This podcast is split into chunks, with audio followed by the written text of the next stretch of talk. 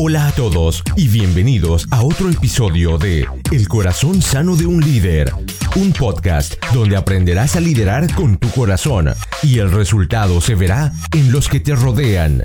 Nuestra meta, la de poder retarte, inspirarte y equiparte para que crezcas en tu liderazgo. Los dejo con su anfitrión, el pastor Juan Romero.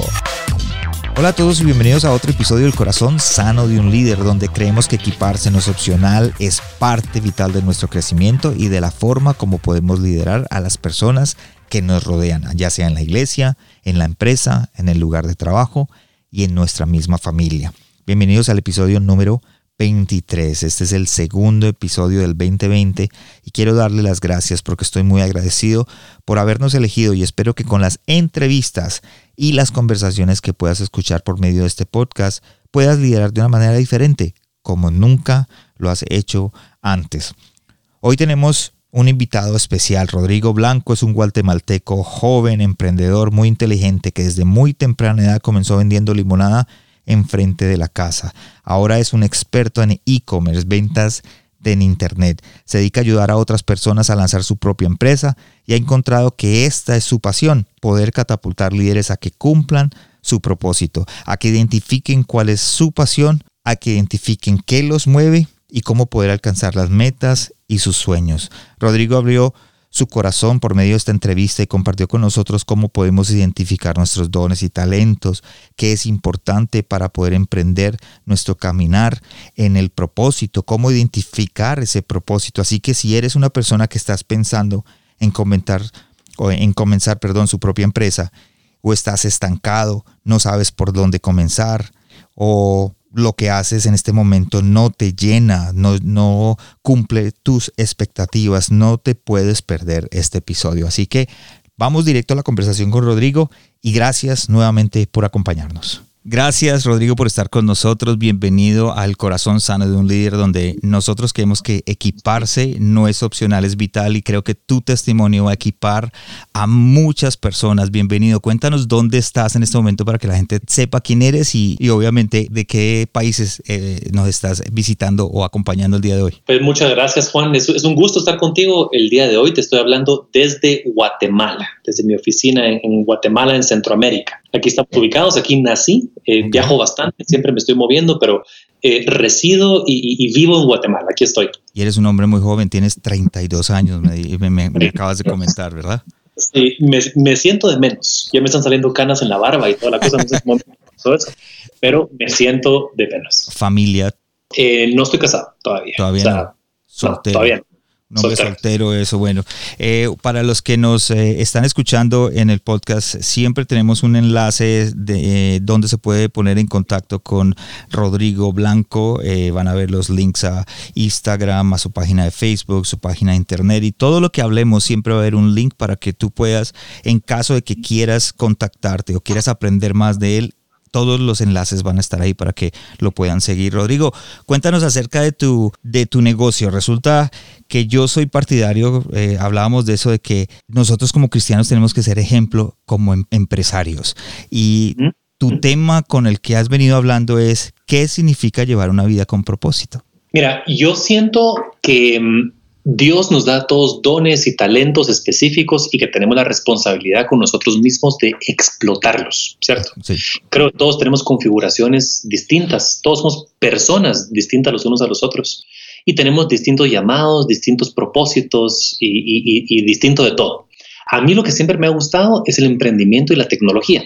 Desde pequeño me he enfocado mucho en eso. Antes desarrollaba software, y aplicaciones y en los últimos años me he enfocado bastante en el comercio electrónico, en las ventas por Internet. El e-commerce que, llamamos e-commerce.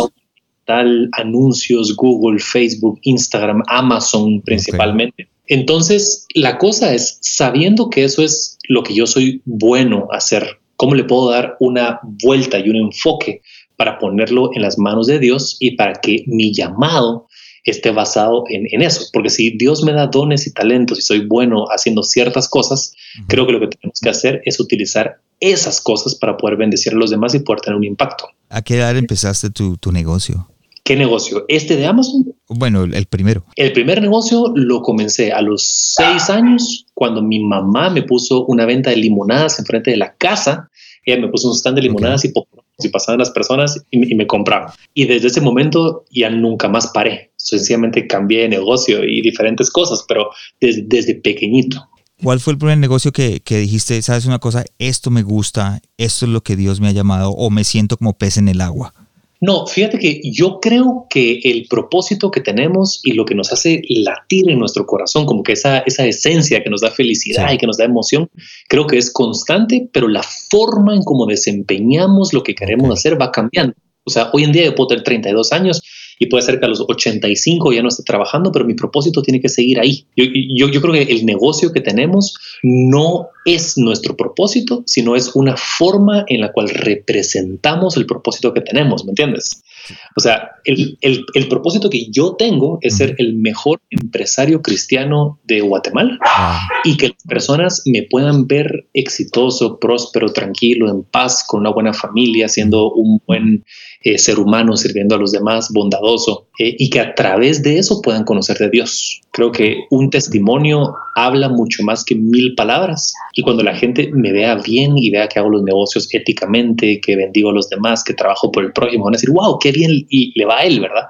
Y que a través de eso puedan, puedan conocer de Dios. Yo pienso que lastimosamente muchas personas conocen a gente, eh, conocen a Dios, perdón, porque algo malo les pasa. Por ejemplo, tienen una quiebra o tienen un divorcio, tienen una adicción o, o, van a la cárcel o algo y se acercan a Dios. Yo creo que es muy bonito cuando alguien se acerca voluntariamente porque quiere algo que alguien más tiene. Entonces, si yo logro que personas conozcan de Jesús porque me ven y siendo un buen testimonio dicen, bueno, voy a probar qué es esto del cristianismo, qué es esto de Dios, para ver si a mí también me funciona. Y les funciona, creo que es excelente. No importa la razón por la que te acerques, siempre y cuando te acercas. Es como, como usar ese, ese negocio, esa, eso que acabas de decir, esa parte del negocio o empresa de impacto, ¿verdad? De poder impactar a otras personas. Sí, definitivamente, de todas formas estaría haciendo esto en mi vida. Porque si Dios te da a ti dones y talentos y características especiales, sería una locura no utilizarlas. Entonces, a mí me hizo buen emprendedor de Internet, ¿sí? Por el momento. Entonces, independientemente que lo haga para Dios o que no lo haga para Dios, estaría haciendo esto. Pero ya que estoy haciendo esto, qué bonito utilizar esa misma plataforma para poder llegar a más personas, para poder impactar a más personas. ¿Qué es lo que estás haciendo en este momento? ¿Qué es lo que estoy haciendo? Yo trato de juntar mi vida en intersección entre tres cosas. Emprendimiento, propósito y Dios. De hecho, si tú ves mi, logo, eh, tengo un personal branding que me dice con un logo, con un isotipo, y es la intersección de un diagrama de Venn de tres áreas, en donde está un circulito que es el emprendimiento, un circulito que es el propósito y un circulito que es Dios. Entonces, lo que yo considero es que un cristiano que tiene muy claro el propósito de su vida y que tiene un compás alineado de a dónde quiere ir y, cómo creería él que el mundo debería ser, y tiene la liquidez financiera y la capacidad de crear cosas para que eso pase, puede causar mucho impacto. Entonces, para mí es la, la intersección de tres cosas altamente importantes para mi vida. Emprendimiento, propósito y Dios. Y en ningún orden en particular, porque es una trifecta. O sea, es, es, es, una trinidad que se, que, se, que se junta. Y eso es lo que, lo que predico, de que tú puedes emprender. Está bien, pero ¿cuál es el objetivo de que emprendas? Porque lastimosamente muchas personas dicen, bueno, yo voy a emprender para hacer dinero. Pero eh, eso está mal, dicho. Por ejemplo, si tú le preguntas a un policía, señor policía, ¿y usted por qué es policía? Para servir al prójimo y para proteger. Señor bombero, ¿y por qué es bombero? Para cuidar a la gente del fuego. Y usted, señor empresario, ¿por qué es empresario? Para hacer dinero. Para hacer dinero. eso no está bien. La razón de, de un empresario, la razón de existir de una empresa es para generar valor para crear algo que antes no existía, para, para, crear un producto o servicio que antes de que nosotros existiéramos, ese producto no existía. Y ese producto o servicio debería ser una extensión de nuestro propósito y lo que nosotros creemos que el mundo debería ser. O sea, deberíamos utilizar las empresas como una extensión de nuestro llamado. Entonces, habiendo dicho eso, emprender solo por emprender no sirve de nada, pero tener un propósito sin el emprendimiento no sirve de nada, porque yo puedo decir, ay, mi propósito es darle educación gratis a todo el, planeta. Bueno, pero si no puedes hacerlo, no sirve de nada. ¿En dónde empiezo yo entonces con eso? ¿Buscando en mi corazón o, en dónde empiezo a buscar ese propósito? Fíjate que justamente a mí este tema me, encanta tanto que creamos un curso gratuito para que las personas se puedan meter para encontrar eh, cuál es ese propósito de su vida. Y la página, te la voy a compartir, es cursodepropósito.com. Sencillo, cursodepropósito.com. Entonces, cómo funciona este curso es que te lleva en un viaje de introspección a tu pasado a lo largo de tres áreas importantes. La área de la niñez, la área de relaciones interpersonales y la área de tu trabajo. Y vas buscando cuáles son aquellas ocasiones en donde te sentiste más vivo y más realizado, donde tuviste emociones más fuertes tanto positivas como negativas. Entonces, ¿cuándo fue aquella vez que estuviste en el trabajo y que te sentiste mejor? Ah, pues aquella vez que logré que aquel proyecto saliera adelante porque gracias al trabajo en equipo, no sé qué. ¿Y cuándo fue la vez que en tu familia eh, te sentiste mejor? Cuando ayudé a que mi hermano estudiara para sus finales de la universidad, porque tal cosa.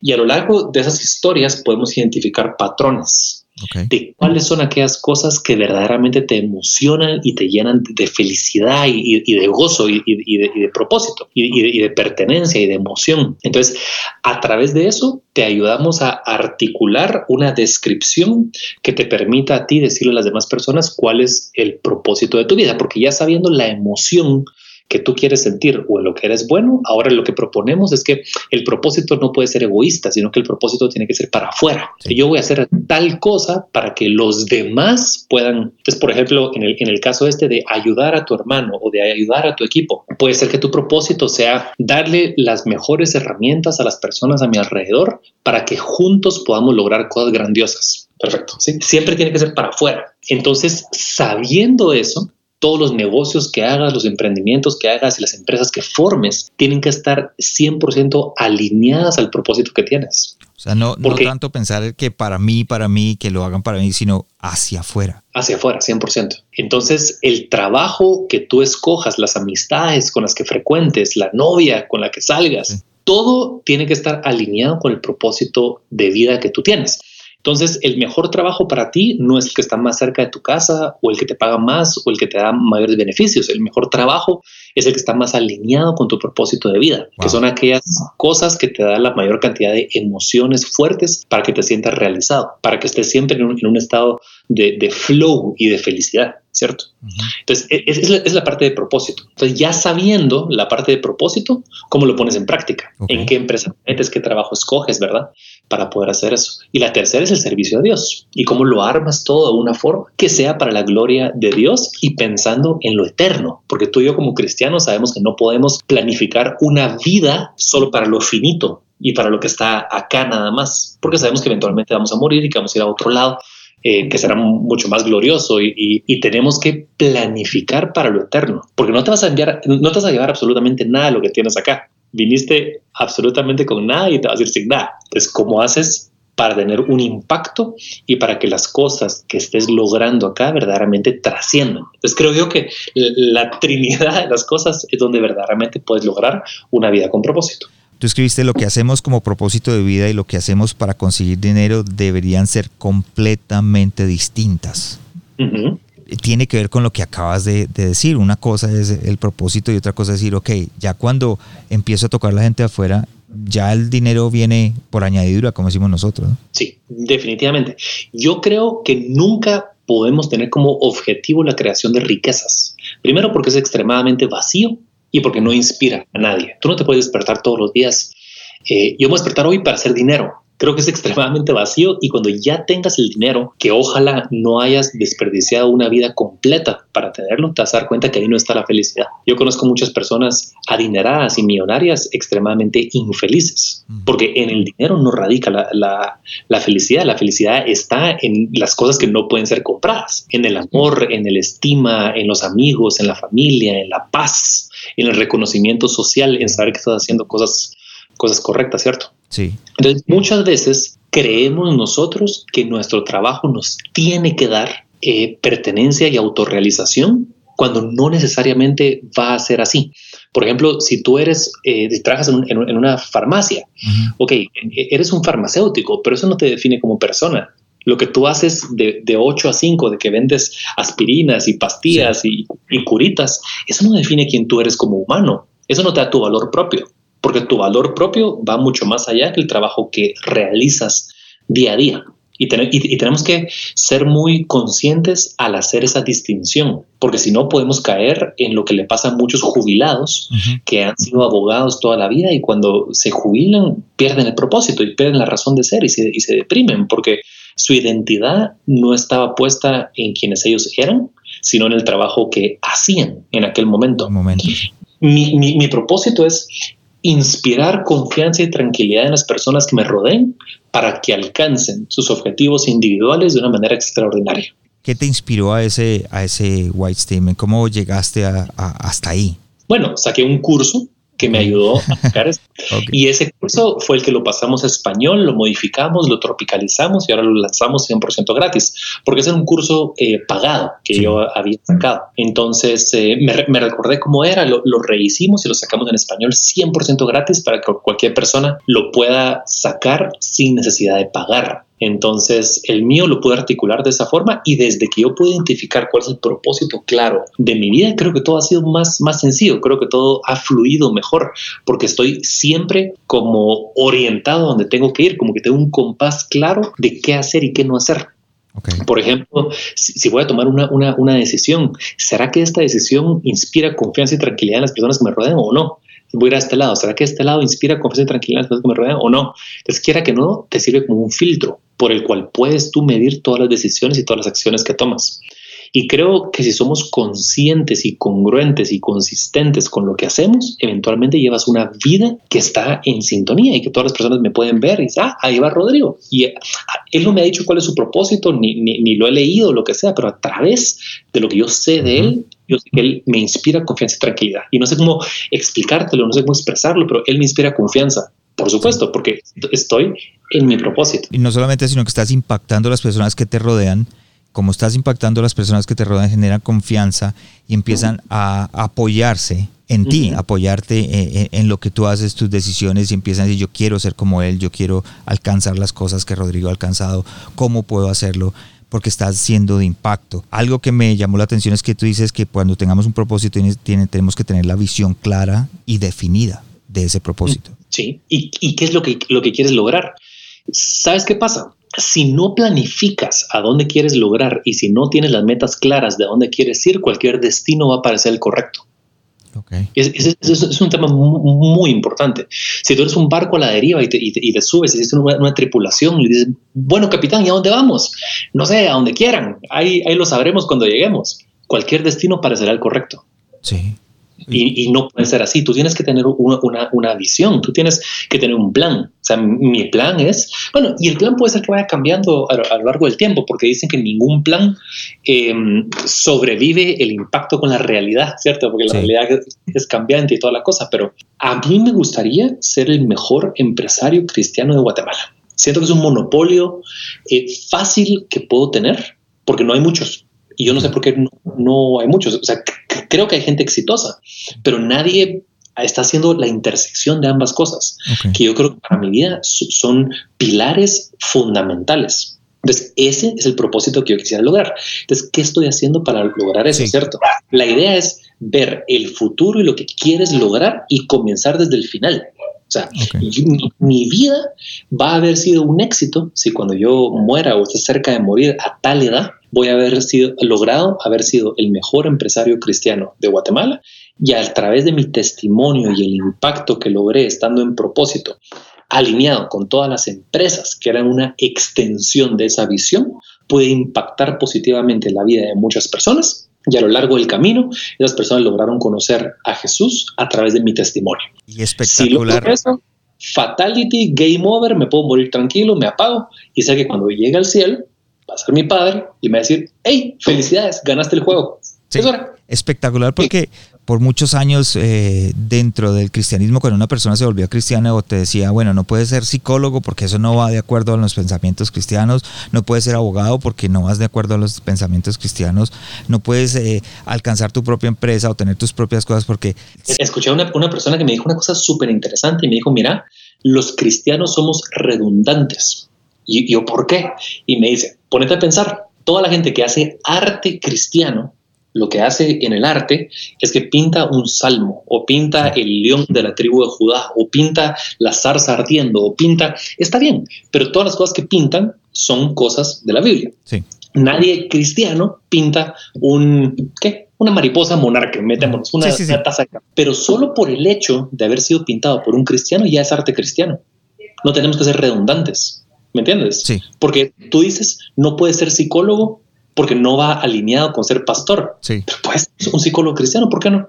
Puede ser un bombero cristiano, ¿por qué no? Puede ser un astronauta cristiano, ¿por qué no? O sea, no, no deberíamos ser redundantes y tratar de caer encima de lo, de lo otro. Por eso me, me parece tan espectacular y eh, tu testimonio, porque tú estás haciendo algo que, yo estoy de acuerdo, que es que si somos cristianos tenemos que impactar. Jesús dijo, no, no le teman al mundo, al mundo que yo he vencido al mundo, y tú estás impactando en el mundo sin temor a que de pronto eh, te evangelicen al revés. Un ejemplo, un actor, ah, es que yo quiero ser actor, no, tienes que ser actor cristiano, hacer películas cristianas, y no puedes ir a Hollywood porque lo que ya está allá te va a impactar y te va a cambiar.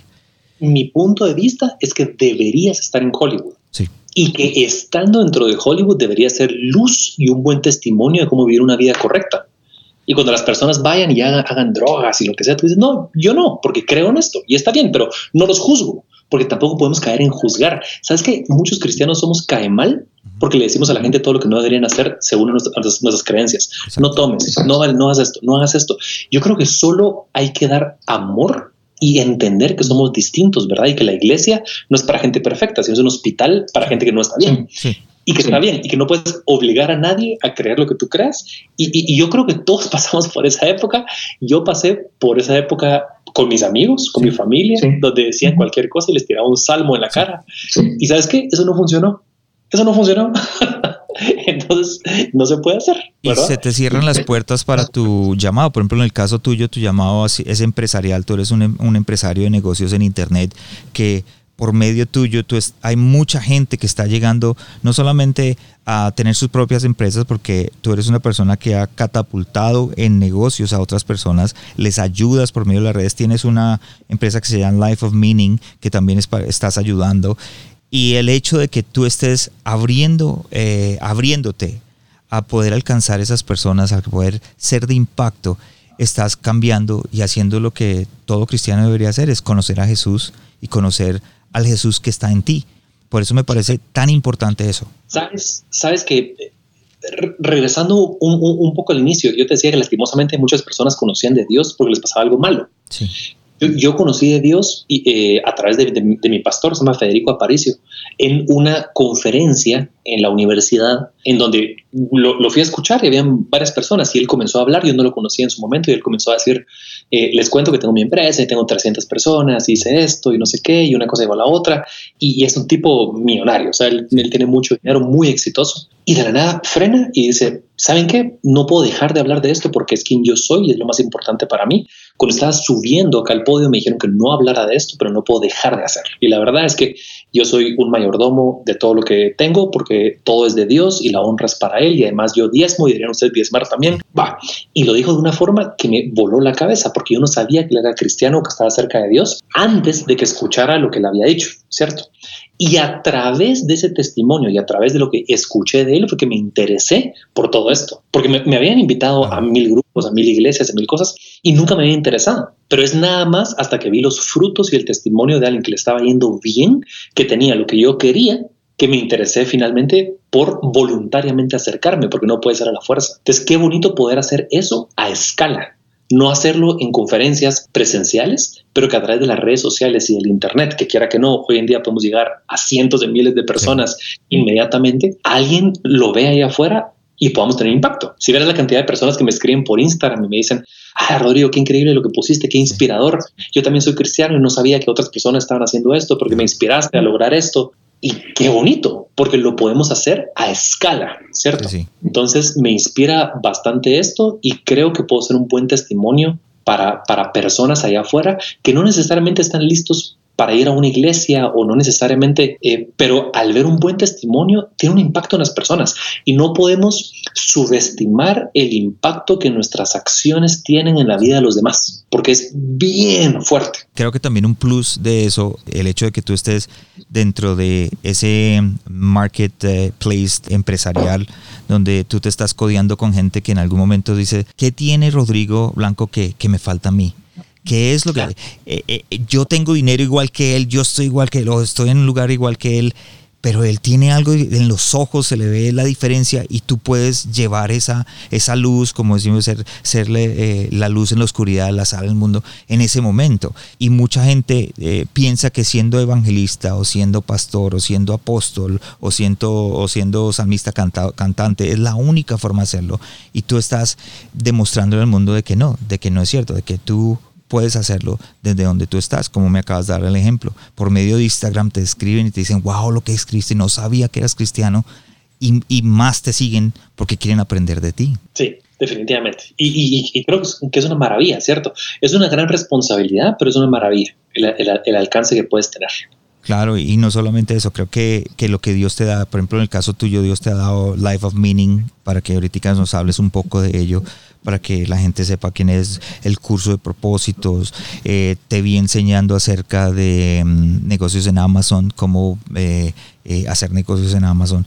Entonces tú estás ayudándole a esas personas, inclusive a los pastores. Yo soy partidario que todo pastor debe tener un, eh, una entrada al lado mientras está creciendo su iglesia. No todas las iglesias son megas iglesias, hay iglesias pequeñas y necesitan ser eh, lo que llaman en Estados Unidos o en Canadá, pero yo estoy en Canadá, eh, bivocational o bivocacional, que tiene su trabajo como pastor, pero también tiene otro trabajo para poder sostener su familia. Y tú eres una herramienta por la cual Dios puede usar para enseñarle a esos pastores, a esa gente que tiene un ministerio, que tiene otro llamado. Definitivamente. Pues te cuento un poco. Life of y curso de propósito es, es, lo mismo. Son dos URLs que convergen en, el mismo lugar. El, curso de propósito en inglés es Life of Meaning. Entonces, si te metes en lifeofmeaning.com, caes a curso de propósito. Okay sea, propósito.com, casa Life of Meaning, o sea, viene siendo lo mismo. Pero esa, esa plataforma, la razón de existir es para ser un, un curso, una plataforma online gratuita para que tú puedas articular fácilmente cuál es tu propósito de vida y que puedas llevar una vida con propósito. Yo creo que lastimosamente demasiadas personas pasan su vida completa sin saber cuál es su llamado o cuál es la razón por la que, por la que están, ¿cierto? Y creo que un propósito no es algo que tú lo descubres inmediatamente, sino que lo vas construyendo y lo vas identificando y lo, vas articulando, ¿cierto? Creo que siempre ha estado dentro de ti, o sea, no es algo que te chocas con él mañana y, ay, descubrí mi propósito, que, creo que siempre ha estado dentro de ti, pero es una herramienta que te da una ayudita adicional para que lo puedas articular y plasmar de una forma fácil, ¿sí? De una forma que después lo puedas aplicar para que sea aplicable en, el día a día. Y es 100% gratuito. Esa plataforma no tiene cobro alguno, eh, es nada más para, para, para bendecir a los demás. Y la idea es a lo largo del tiempo seguir sacando contenido y seguir generando cursos y seguir creando eh, cursos para que cada vez esté más lleno de herramientas nos puedan servir para encontrar cuál es nuestro propósito. Para equiparnos, eh, aquellos que de pronto decimos, sabes una cosa, eh, quiero equiparme, quiero aprender un poco, como lo dije al principio, estos enlaces van a estar en la página de internet para que lo puedan seguir y puedan, si están interesados en, en tomar el curso y aprender un poco más sobre Rodrigo y lo que él está haciendo en Life Meaning o el curso de propósito que él tiene. Dijiste algo que yo enseño mucho a, los jóvenes. A veces nosotros, mi esposa, por ejemplo, era malísima, en, me va a matar porque estoy diciendo esto, pero malísima en química cuando estaba en, la universidad. Y ella tomó unos eh, cursos para reforzar química para aprender. Pero ese era la razón por la que no, no, no era buena, era porque no le gustaba la química, no era. Entonces tú dijiste, hay veces nosotros decimos, ah, yo encontré mi, mi propósito. No, ya estaba dentro de ti. El problema es que estabas enfocado en algo diferente. Te escuché hablar de eso. ¿Nos puedes eh, ahondar un poquito en eso más? Sí, mira, cuando Steve Jobs sacó el iPhone, esto fue en el año 2007 y llevaban bastante tiempo trabajando en el iPhone. Dicen que estuvieron miles de personas involucradas, ingenieros, programadores, o sea, hoy en día tomamos por sentado el iPhone el Android y toda la cosa, pero eso revolucionó los teléfonos, creó una industria nueva y fue algo mágico cuando salió el iPhone en el 2007. Lo que no mucha gente sabe es la historia detrás del marketing del iPhone. Y es que cuando, cuando salió, Steve Jobs juntó a todos en un auditorio y les dijo, miren señores, no quiero que nadie hable con la prensa, no quiero que nadie hable con los periódicos, ni con las revistas, ni con nadie, esto lo vamos a mantener muy entre nosotros y vamos a manejar la comunicación. Luego se juntó con su equipo de vice presidents, les dijo, miren, nadie puede hablar del iPhone, solo yo y tres más, tú, tú y tú. Y a esos tres les dijo, solo ustedes van a poder hablar del, del iPhone y nos vamos a enfocar en tres cosas. ¿Qué es el iPhone? Es un iPod con touch controls, es the best phone we've ever made, el mejor teléfono que se ha hecho, y un breakthrough internet device, algo para acceder al internet. Eso es. ¿Ok? Entonces fueron con, con los periódicos, mire, ¿y el iPhone? ¿Y, en qué es el iPhone? Ah, pues el iPhone es un iPod con touch controls, es un breakthrough internet device y es el best phone ever made. Y después en entrevistas, ah, Steve Jobs, felicidades, cuénteme, ¿y qué hace? Ah, pues es un iPod con touch controls, es tres cosas, ¿verdad? Entonces, el iPhone hacía muchas cosas. El iPhone tenía un acelerómetro y podías poner juegos y tenía calculadora y tenía un calendario y podías eh, escribir notas y podías, eh, no sé, mil cosas. El, iPhone puede hacer mil cosas, pero no se tenía que enfocar en mil cosas. Porque cuando algo es muy complicado es difícil de comprender. ¿Y tú qué haces? Ah, pues yo hago eh, fútbol y canto y pinto y karate y además soy, soy pastor y hago tal cosa y leo, tengo un libro, un curso de no sé qué. La gente ni se acuerda. Es incomprendible porque tiraste demasiadas cosas y abarcaste mucho y apretaste poco. Entonces, ¿por qué te digo esto? Porque yo creo que ya nacemos con dones y talentos y con configuraciones especiales que Dios te da desde el vientre de tu madre y antes de la fundación del mundo estás predestinado para ciertas cosas. Y creo que no son muchas, creo que son pocas. En mi experiencia, a mí me gustan tres cosas, ¿sí? O sea, las tres cosas que yo he identificado. Yo soy bueno emprendiendo y haciendo negocios de Internet, soy bueno hablando de propósito y estar en sintonía del propósito, y soy bueno hablando de Dios y sirviéndole a Dios. Solo eso. Voy al gimnasio pero no me ves poniendo videos fitness. Como ensaladas, pero no me ves poniendo eh, recetas acerca de, de, cómo comer bien. Una vez tal vez toqué guitarra y no me ves poniendo tutoriales de guitarra, porque no soy el mejor en eso. Al igual que le pasaba a tu esposa, que probablemente era muy mala en química, muy mala en física, muy, pero muy buena en poesía o muy bueno en otra cosa. Entonces yo creo que un truco de la vida es identificar aquellas cosas y aquellos dones y talentos y características que tenemos y que Dios nos ha dado, porque todos tenemos esos dones y, características y talentos, y maximizarlas y potenciarlas, porque deberíamos ser excepcionalmente buenos en las cosas que somos buenos. El hecho de que tu esposa era mala en química era el equivalente a decirle a una jirafa que se vuelva buena en natación. No puedes porque tu característica y tu cuerpo y tu configuración es distinta. Pero una jirafa puede ser buena para alcanzar frutos que están bien altos y no le puedes pedir eso a un pescado. No puede, porque tiene una configuración distinta. Entonces, lastimosamente, yo creo que las personas sufren mucho en el colegio y en la universidad porque nos dan un pensum cerrado y estandarizado en donde te dicen, bueno, hay matemáticas, inglés y física y química y poetría, y todos parejos, todos son igualitos. Entonces, estás poniendo a una jirafa y a un pescado y una tortuga y a un león y a una gacela, todos en el mismo lugar, tratando de competir por las mismas cosas, cuando todos somos distintos. Entonces, si hay algo que les podría aconsejar a las personas que nos están escuchando es que identifiquen cuáles son sus dones y talentos. En particular, a mí me gusta escoger tres, pero puede ser dos, cuatro, cinco. A mí me gusta tres, creo que es una fórmula ideal y maximizar eso y vas a ser mucho más eficiente. Vas a abarcar poco, pero apretar mucho. O sea, ¿qué, ¿quién gana más dinero? ¿Un doctor general que hace cualquier cosa de lo que sea? ¿O un doctor especializado en bebé, bebés prematuros con corazón, con cirugías de corazón abierto? Pues obviamente el segundo, porque está especializado y tiene un micronicho y se puede volver el mejor en ese micronicho en vez de hacer cualquier cosa. El hecho de que tú puedas hacer cualquier cosa no significa que tú deberías hacer cualquier cosa. O sea, cuando, cuando alguien esté construyendo un cohete para ir a Marte, probablemente todos podemos hacer poner la ventana, pero deberías conseguir al experto de ventanas del planeta para asegurarte que, te lo pongas bien, ¿cierto? Entonces, creo que algo muy valioso para nosotros es identificar cuáles son aquellas cualidades que tenemos, potenciarlas y maximizarlas y aquellas cosas que no eres bueno, tal vez no olvidar, olvidarte al 100%, pero definitivamente no, no enfocarte en ellas. Tu esposa tuvo que pasar química porque era una característica del colegio o de la universidad y lo tuvo que pasar, pero te aseguro que hoy en día ella no es química. Ok, entonces, o sea, le sirvió para, para, que trabajara, no sé, en su consistencia o en su autodisciplina o porque ni modo, había que hacerlo pero no es algo, importante para la vida, ¿cierto? Entonces, eh, vale la pena enfocarse. Yo creo que tres cosas es, ideal. Por ejemplo, mi novia es psicóloga eh, y siendo psicóloga se puede haber identificado en, cualquier cosa. Y hoy en día le estoy ayudando en su branding personal, en su marca. Y le dije, mira, creo que es muy importante que identifiquemos tres áreas en donde tú vas a hablar en Instagram y, cuáles son las áreas que te vas a especializar. Y una es bienestar en general, bienestar emocional. El otro es familia y reintegración de familia. Y el otro, Dios. Entonces, psicología enfocada en bienestar, psicología enfocada en, en, familia y psicología enfocada en Dios. Eh, y obviamente hay muchas más cosas como que adicciones, duelos o lo que sea, pero no es su, su, su rol, o sea, no es sus cualidades específicas. Entonces creo que de esa forma te puede ir mucho mejor.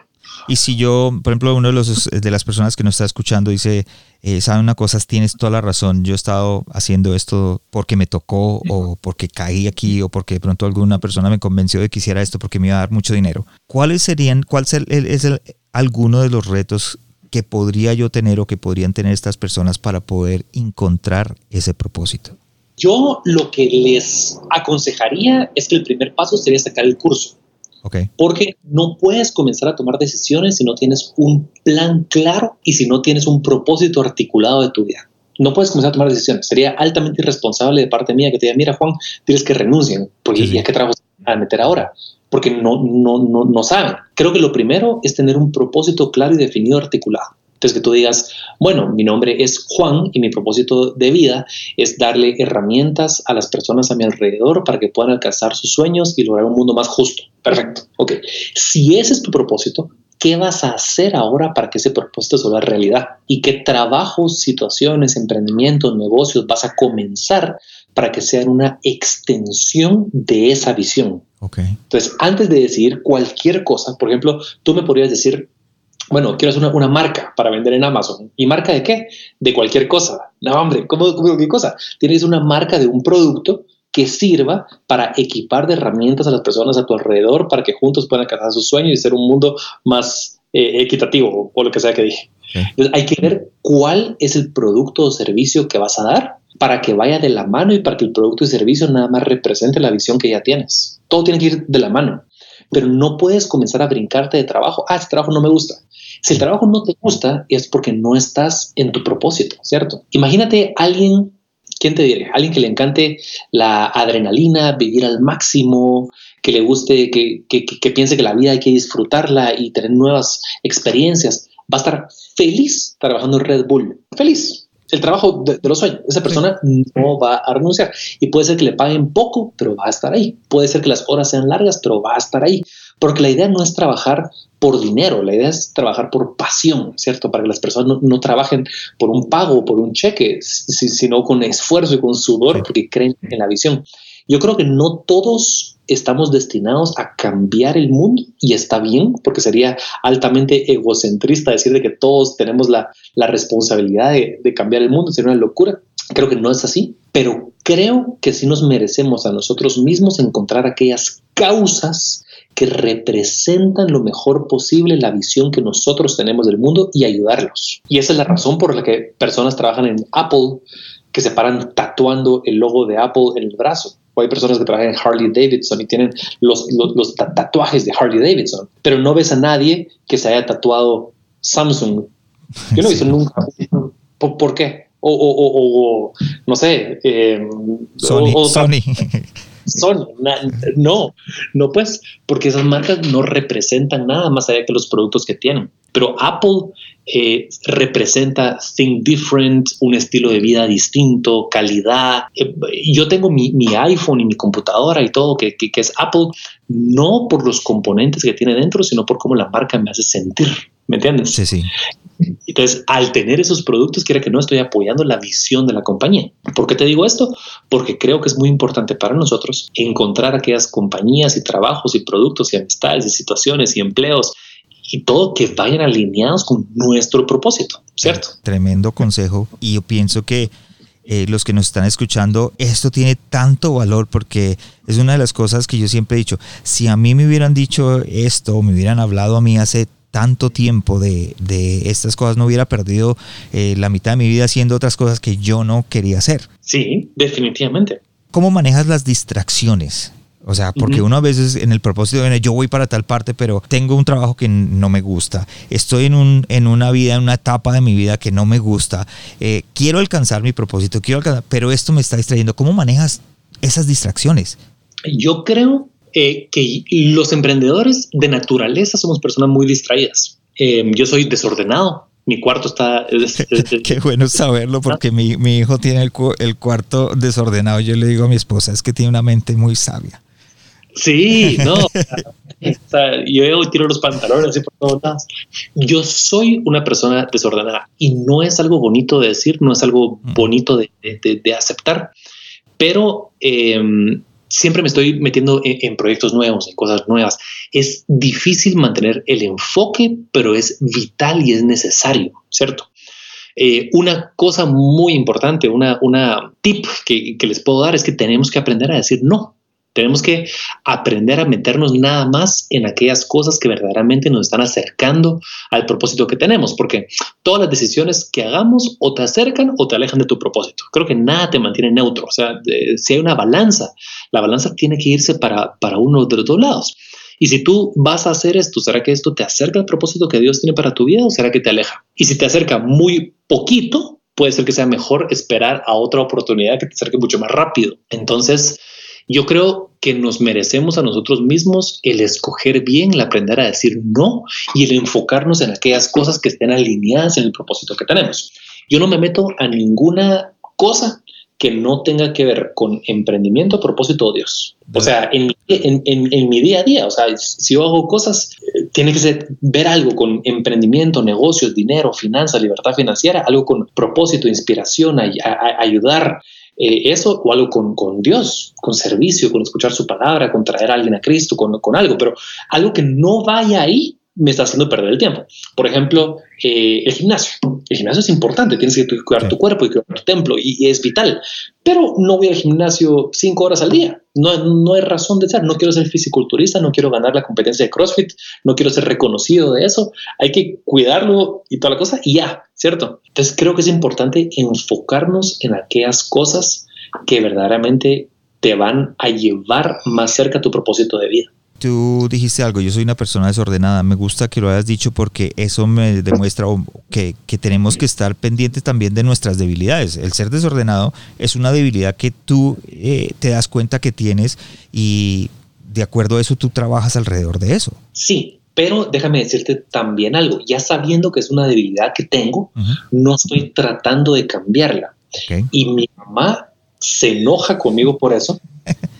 Pero me dice, ay, qué desordenado está el cuarto, qué desordenado, no sé qué. Y le digo, sí, mamá, perdón. Y, y, trato de arreglarlo y me dice, ¿cuándo vas a madurar? Le digo, mamá, con todo el respeto, yo creo que nunca, porque tengo 32 años y ya me quedé desordenado para el resto de la vida. Estoy demasiado viejo para comenzar hoy en día a decir, bueno, todo va a estar en orden, en cajas, ordenada por color, alfabéticamente y todo está perfecto. No soy yo, no soy yo. Y cuando tenga mi, propia casa eh, y las finanzas me lo permiten, le voy a pagar a alguien para que me ordene mi cuarto entonces yo puedo llegar y tiro, tiro los pantalones y tiro todo por todos lados y me enfoco en generar valor en las áreas en donde sí soy bueno. Y, eso me pasa con todo lo demás. En la contabilidad soy malísimo, pero tengo a alguien que me ayuda en la contabilidad. Probablemente si yo lo haría, lo haría mal. Entonces no me puedo tomar ese, ese, ese, ese, riesgo. Es muy importante enfocarnos en donde generamos más valor. Sí irnos all-in y aquello en que no somos buenos, no desecharlo por completo, pero no enfocarnos. O sea, jamás me vas a ver tomando un curso de cómo ser más ordenado. No, no creo que sea un impedimento muy grande en mi vida. Soy desordenado y lo que me encanta es que mi novia también. Mi novia también es desordenada y vamos a vivir eventualmente cuando estamos en un desorden y vamos a ser felices. o sea, no importa. Hay cosas mucho más importantes en, la vida que, que, que no importa. ¿Ah? Bueno, pues por lo menos lo tienes, eh, lo tienes claro y, conseguiste el tu idónea, la persona que en realidad. sí, pues sí. Tú dices, tú tienes una idea, un mensaje, un producto, un servicio y tú crees que ese producto o servicio puede traer una solución al problema de muchas personas.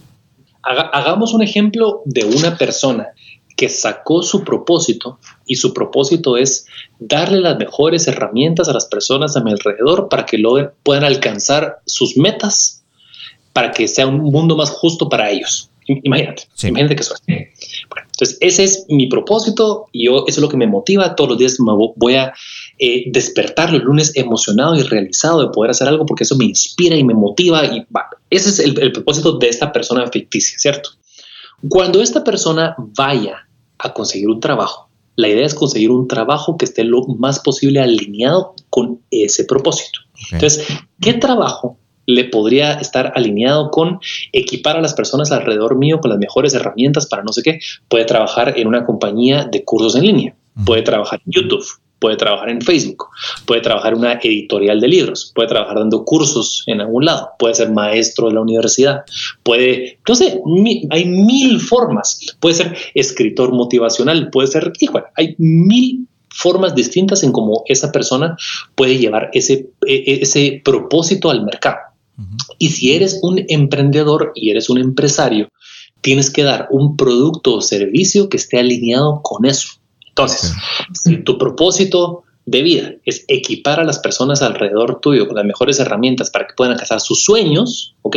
Tienes que ver cómo crear un producto valioso que las demás personas consideren que también es valioso para poder crearlo y después monetizarlo. Hay una cosa súper interesante acá, que, que, que, si están escuchando pongan atención de esto que les voy a decir porque esto es vital. Paso número uno es crear algo de valor. ¿Qué es algo de valor? La, razón por la que los emprendimientos valen lo que valen y la razón por la que las compañías existen y valen es porque crearon algo valioso. ¿Por qué Amazon vale lo que vale? Porque tiene una compañía que tú compras cualquier cosa súper barata y aparece en la puerta de tu casa en una hora. Eso es valiosísimo. ¿Por qué Facebook es valioso? Porque creó una página web que conecta a dos billones de personas. ¿Por qué Google es valioso? Porque tienes toda la información del planeta en tu mano las compañías generan algo valioso, porque Netflix es valioso, pues nos da entretenimiento en la palma de nuestras manos cuando querramos, como querramos. Punto número uno, tienes que crear algo que sea valioso. Si tú no creas algo que es valioso, tu compañía no tiene valor, tu emprendimiento no tiene valor. Tienes que crear algo que sea valioso. Y lo repetí diez veces, pero te tiene que calar así, fa. O sea, eso es la razón de existir de una compañía y de una empresa de generar algo de valor, que vaya alineado con tu propósito. Entonces, si tu propósito es que todas las personas estén equipadas con las herramientas para que puedan alcanzar sus sueños, tienes que ver en qué área vas a, vas a hacer. Por ejemplo, si tú eres abogado, pues una plataforma que te genere contratos eh, fácilmente para que no estafen a nadie o qué, qué, sé yo. Tienes que ver cómo lo puedes llevar a vida, esa, esa, visión que tú tienes. Punto número dos es captar parte del valor creado. Parte, ¿sí? Entonces, la primer paso es crear algo de valor para el mercado y el segundo paso es poder capturar una fracción del valor creado. ¿Qué quiero decir con esto? Por ejemplo, viene Bill Gates y creó Microsoft y están regalando el, sistema operativo, ¿cierto? Y hace ratos regalaban Excel. Entonces, Excel revolucionó el mundo. Todos pasamos de utilizar papel a poder tener un spreadsheet y poder calcular todo mucho más eficiente, mucho más rápido y se crearon industrias nuevas, todos fuimos más eficientes. Y Excel hizo que el mundo y la raza humana se fuera para adelante. Y pudimos por primera vez en la vida hacer pivot tables y gráficas locas unidas unas con los otros. Excel creó un impacto en la sociedad increíble. Y a cambio de eso, el mercado, el libre mercado, el capitalismo, le dio a Bill Gates el título del hombre más rico del mundo. Bill Gates no captó el 100% del valor. No puedes captar el 100% del valor y sería altamente egoísta. Captó una parte del valor, porque todas las, las, computadoras que se vendían y las licencias y todo se quedó una fracción. Y está bien, pero al tú comprar una, una computadora, ¿cuánto cuesta la computadora? Mil dólares. Ok, de repente Bill Gates se llevaba a su bolsa 10 de una escala inmensa. Y eso lo hizo el hombre más rico del mundo. Pero gracias a esa computadora, tú pudiste trabajar mejor, ser más eficiente, llevar mejor tus finanzas, llevar la contabilidad, llevar un mejor negocio. Entonces, generó valor. Él creó algo valioso que hizo que la sociedad estuviera mucho mejor. Y a cambio, él logró quedarse parte del valor creado. Entonces tienes que crear algo valioso y quedarte parte del valor. Por eso hay muchos artistas que, que, están muriendo de hambre porque no logran monetizar sus cosas. Por ejemplo, alguien dice, ah, yo soy músico y, y no logro que me vaya bien puede ser que te vaya bien en una de las partes, pero tal vez en la otra estás, flaqueando. O sea, puede ser de que estés creando algo valioso y que a la gente le encante tu música y que el arte es lindo y que la música a la gente le encanta, pero quiere que no, no, están monetizando. ¿Cierto? No, estás quedándote parte de ese valor. ¿Cómo te puedes quedar parte de ese valor? Si estuvieras en, Spotify y tienes millones de millones de millones de views, te quedarías una fracción del valor que Spotify está cobrando. Es parte del valor. Mientras en YouTube tienes regalías por los anuncios. Si estás en el concierto, te pagan a ti porque vayas al concierto, porque el que hizo el concierto está ganando, te quedas parte del valor creado. Entonces, no solo hay que crear algo valioso, hay que saber cómo quedarte parte del valor, pero tiene que ser mucho menor a la totalidad del valor creado, porque existimos como emprendedores y como empresarios para generar valor. Y la idea es que al pasar por el mundo la gente pueda decir, wow, qué montón de, valor creó Juan. Y está bien, si a lo largo del camino él se hizo millonario, está súper bien y, está válido.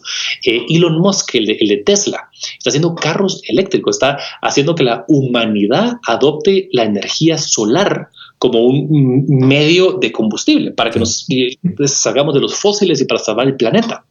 Eso es valioso. Y a cambio de eso, él siendo dueño de la compañía se queda una fracción de cada carro que se vende. Y tiene hoy en día 30 billones de dólares, muy bien ganados, porque nos dio el 100% del valor se creó una fracción. Crear valor. Anótenlo, pónganlo en la frente, en su mente, crear valor. Es importante. Como... Una compañía y no estás creando algo tangible, no sirve.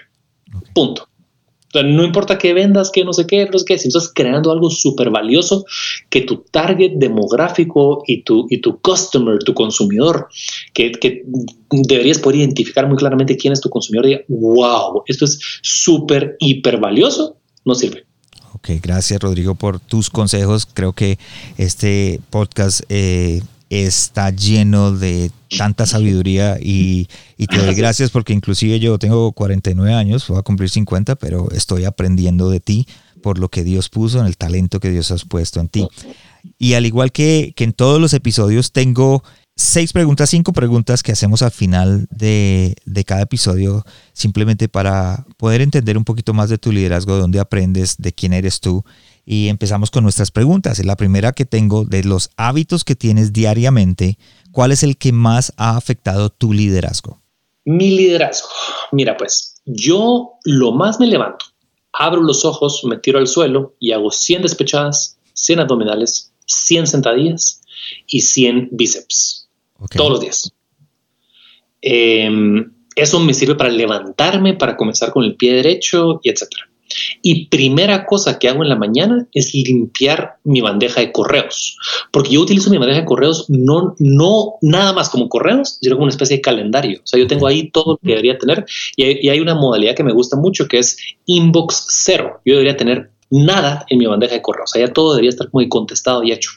Entonces tengo una mi, mi forma ahí de manejar mis tareas y mi calendario y toda la cosa, pero trato de salir de lo más importante en la mañana y de comenzar la mañana con el pie derecho. Entonces me siento y me tardo una hora y media, dos horas en la que tiene que hacer el equipo, tal persona, mira, hace esto, esto no es para dentro de tres días, esto borrado, esto no sé qué, esto sí, mira, hace tal cosa, transferencia para acá, para, para, Son las 10 de la mañana y estoy libre.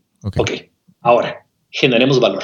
Ya tengo el día abierto para poder hacer cosas nuevas, para grabar podcasts contigo, para dedicarme a, cualquier cosa, pero ya salí de eso, que quiera que no, es, no, iba a decir piedra en el zapato, no es una piedra en el zapato, pero es una obligación, o sea, tengo que manejar la compañía, tengo que contestar las cosas, tengo que, y prefiero salir de eso tempranito después de mi ejercicio y ya tengo el día libre. Entonces, eso me ha servido bastante para poder alinearme y para ser más eficiente.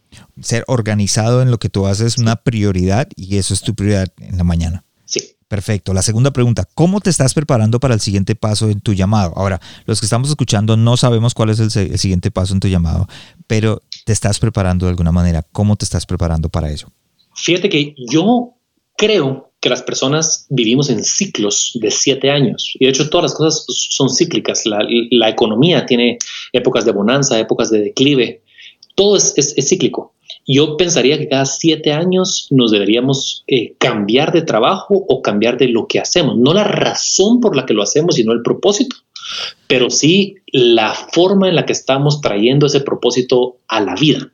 Habiendo dicho eso, yo de los, de los, déjame decirte, de los 18 a los 25 hice software, aplicaciones y toda la cosa, dejé de hacer eso, me fui un año a las Filipinas a vivir a una, a una isla eh, y cuando regresé me metí en e-commerce, en comercio en línea, y llevo en esto ya seis años. Eh, yo tengo una meta para final del 2020 de salirme absolutamente de e-commerce. Entonces, para salirme de eso, lo estoy atacando por cuatro lados distintos. La primera es crecer la compañía para que sea más valiosa, vender más y poder tener liquidez personal. Punto número dos, salirme de una manera eficiente para que mi equipo de trabajo esté bien, todas las inversiones que haya hecho esté bien, todo el mundo se sienta acompañado y me pueda salir de una forma elegante sin que la gente me eche de menos, sino que esté bien hecho. O sea, no me puedo desaparecer, necesito un proceso claro y despacio y bien hecho y estructurado. Exacto. Punto número tres, quiero llegar a 100 mil followers en Instagram este año para ser una referencia y una autoridad en el tema de emprendimiento, propósito y Dios en Guatemala para que me lleve más cerca de mi, de mi camino. Y punto número cuatro, eh, identificar cuál va a ser mi siguiente paso para comenzar en el año 2021. Entonces tengo mis OKRs, que es mis Objective Key Results del año, que es meterle más a Amazon, salirme de Amazon, volverme influencer con 100 mil followers en Instagram y identificar what's next. Entonces, eso lo voy a lograr este año y me va a tomar 12 meses. Ok, y aquí los que nos están escuchando, entonces por favor, apoyemos, hagámosle clic en Instagram para poder, sí. hagámosle, sigámosle en, en, Instagram para poder apoyar. Pero, eso es un plan que me súper emociona y ahí, ahí, vamos. Cuarta pregunta, ¿de quién? Tercera pregunta. Eh, tercera, perdón, ¿cuál fue el último libro que leíste o el que recomendarías a otros líderes? Te voy a, a confesar algo que, que, no, que no se va a ver muy bonito, pero no me gusta leer. Malísimo, ¿no? Como que todas las personas, yo leo tal libro, tal cosa, yo tal cosa, y, y, como que todo el mundo como que se jacta de tener ese buen hábito, no lo tengo. Siento que no, no, no tengo tiempo, siento que, etcétera. Ahora, déjame decirte algo. El hecho que no lea no significa que no estoy consumiendo muchísima información todos los días. Todos los días eh, aprendo mucho, utilizo muchas eh, páginas que me gustan para ver noticias, sigo a muchas personas de referencia, veo muchas entrevistas, veo muchos videos en YouTube, no videos así como, como tontos, sino videos verdaderamente de, cosas, cosas interesantes, o sea, del, del espacio y, y de, viajes en las estrellas y de física cuántica y nanotecnología y de genética y de, y de futurismo y de, o sea, sé lo que está pasando con las compañías públicas, sé cuándo ver las acciones de, todo el mundo, sé lo que está pasando en o sea, sí estoy muy a sabidas de lo que está pasando. Sin embargo, no me gusta leer libros. Siento que uno desperdicia tiempo. Hay una aplicación que se llama Blinkist, que son libros completos en 20 minutos. Entonces hay un buen libro, lo compro en Blinkist y lo escucho en audiolibro o lo leo en 20 minutos. No tengo tiempo de leer el libro completo, pero sí quiero un resumen para consumir la información y para saber cuáles son los takeaways y los puntos principales. Sí. De, los libros que sí puedo recomendar, que sí he leído y que me encanta mucho, me, inspiró mucho la biografía de Elon Musk, que me, fascinó. Me gusta mucho un libro, eh, dos libros de hecho de Peter Diamandis. Uno se llama Bold y otro se llama Abundance. Me encantan, que también son de, cambiar el mundo, cómo impactar a todo el planeta. Y, libros como bien así que te, que te vuelan bastante la cabeza.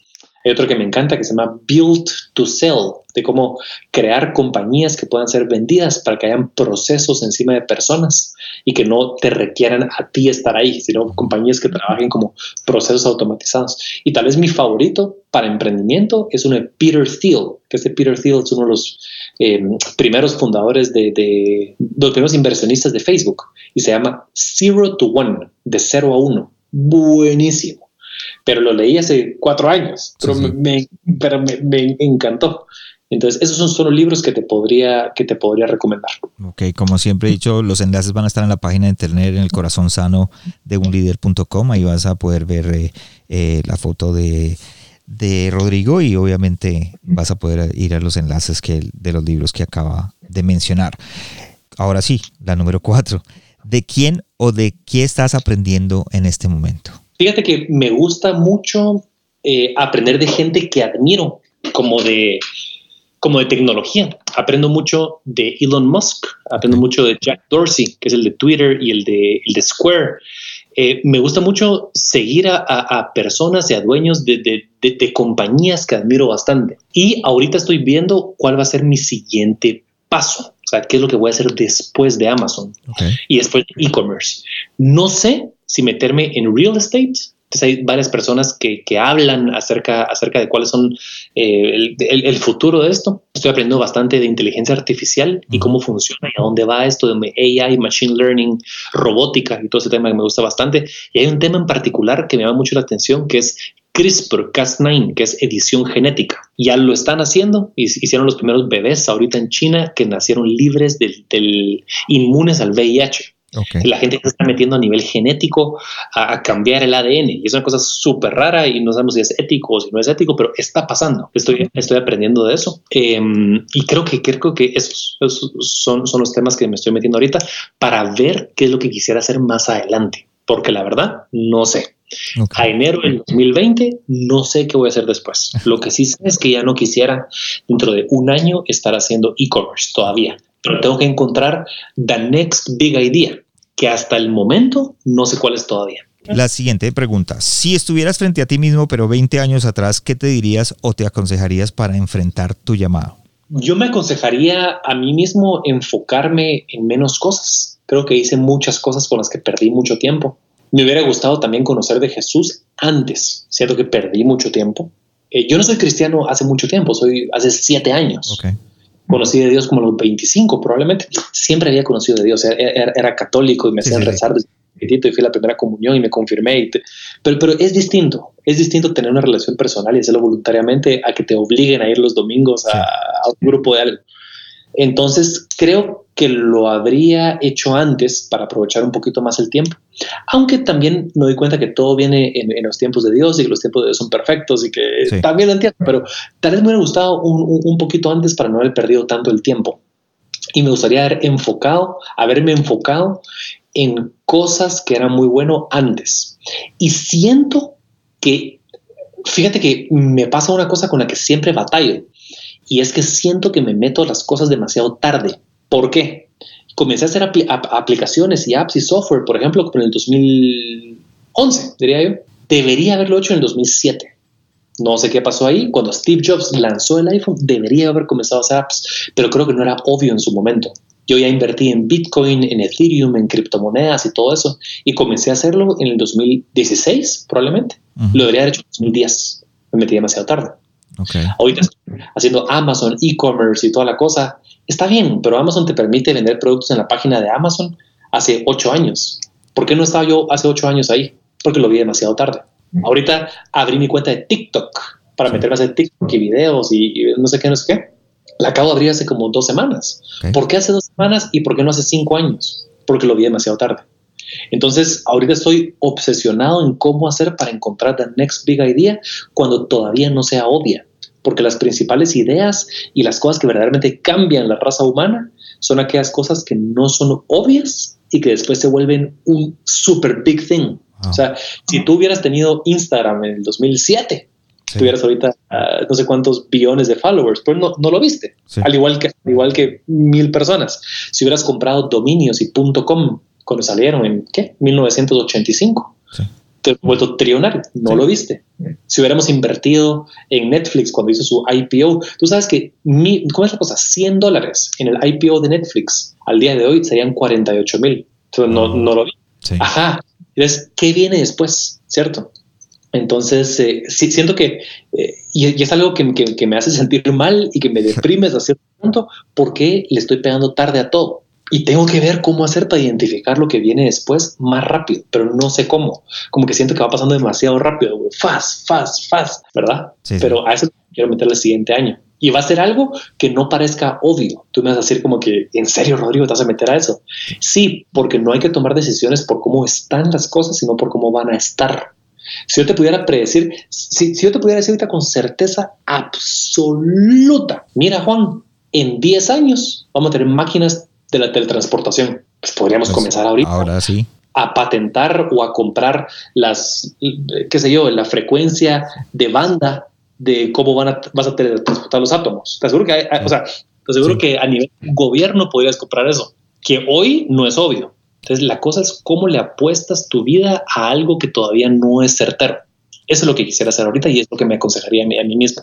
Gracias por, por, um, gracias por compartir con nosotros.